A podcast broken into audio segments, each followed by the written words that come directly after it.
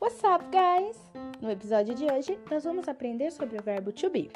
Sim, aquele mesmo que a gente passa a vida inteira no cursinho de inglês, vendo e revendo e revendo e revendo.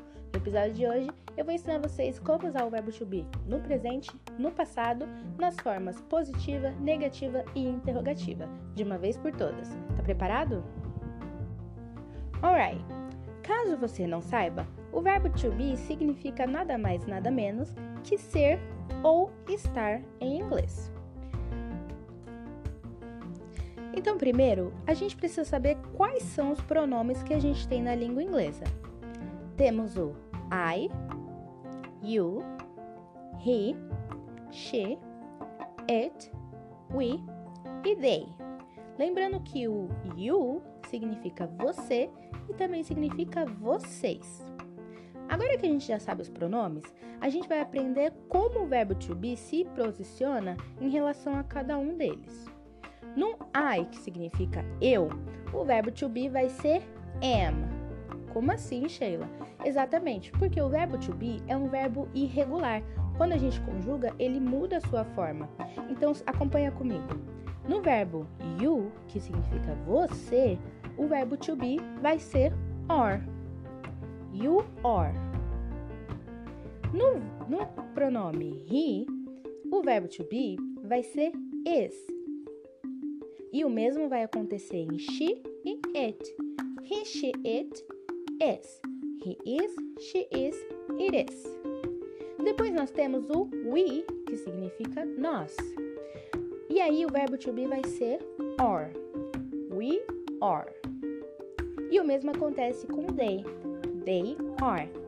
Então a gente fica assim: I am, you are, he is, she is, it is, we are, they are. E se eu quiser usar o to be na forma negativa, de não ser ou não estar? É simples. Para todos os pronomes a gente vai usar a mesma regra. Primeiro a gente vai colocar o sujeito, lógico, depois o to be de cada um, e aí nós vamos colocar o not na frente. Mas tem algumas regrinhas que talvez facilite muito no seu understanding, no, no seu listening. Por exemplo, se eu adicionar o not na frente do to be de I am, vai ficar I am not. Até aí tudo bem, a forma rápida ficaria I'm not. Consigo entender. Mas se eu colocar o not na frente do to be de it, que é ele ou ela quando a gente não fala de pessoa. It is not ficaria it isn't. Ficou mais complicado, né? Então isso é uma coisa muito importante para a gente praticar. Vamos lá então? I am not. I'm not. You are not. You aren't. He is not. He isn't. She is not. She isn't. It is not. It isn't. We are not. We aren't. They are not. They aren't.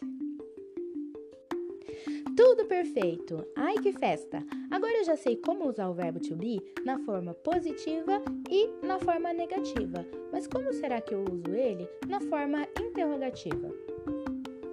Olha só, eu tenho boas notícias para você. Não é tão complicado assim. Para fazer a forma interrogativa, a gente só vai pegar o to be, que é um verbo auxiliar aqui, e colocar antes do sujeito. Por exemplo, eu sou bonita? Am I beautiful? Am I beautiful? Ou Você está feliz? Are you happy? Are you happy? E essa mesma estrutura nós vamos usar para todos os outros pronomes. Legal, né? Muito bem. Agora vamos descobrir como usar o to be no passado? Recapitulando, os pronomes são I, you, he, she, it, we e they. I, you, he, she, it, we, they. No passado, o to be de I vai ficar was. I was. O to be de you vai ficar were.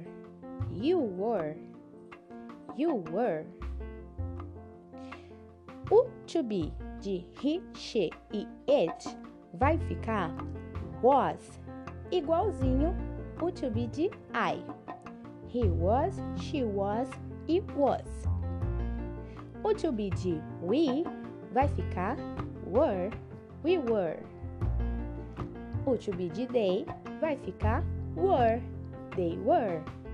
Então tá legal. I was, you were, he was, she was, it was, we were, they were. Como eu vou usar a negativa no passado? Ai meu Deus! Da mesma forma que nós usamos lá quando a gente falava do to be no presente. A gente só vai adicionar o not na frente. E a mesma regra vai, se, vai servir para a forma interrogativa. Mas antes disso, vamos praticar como que a gente vai ouvir a pronúncia do to be na negativa no passado. Primeiro pronome: I. I was not. Você vai ouvir I wasn't. I wasn't, que é a junção de was com not. You were not. You weren't. You weren't. E o mesmo vai acontecer com he, she, it, igual aconteceu no I. He wasn't, she wasn't, it wasn't. E aí nós temos os dois últimos, que são we e they. We were not, que fica we weren't, we weren't. E o último, they were not. They weren't, they weren't.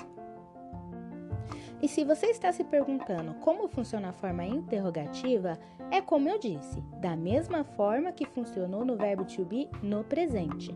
Nós só vamos colocar o verbo auxiliar to be antes do sujeito. Vou dar um único exemplo. Ela estava louca? Ela estava louca?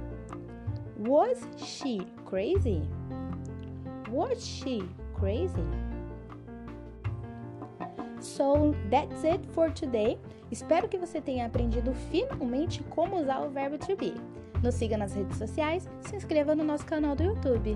É isso. See you next podcast.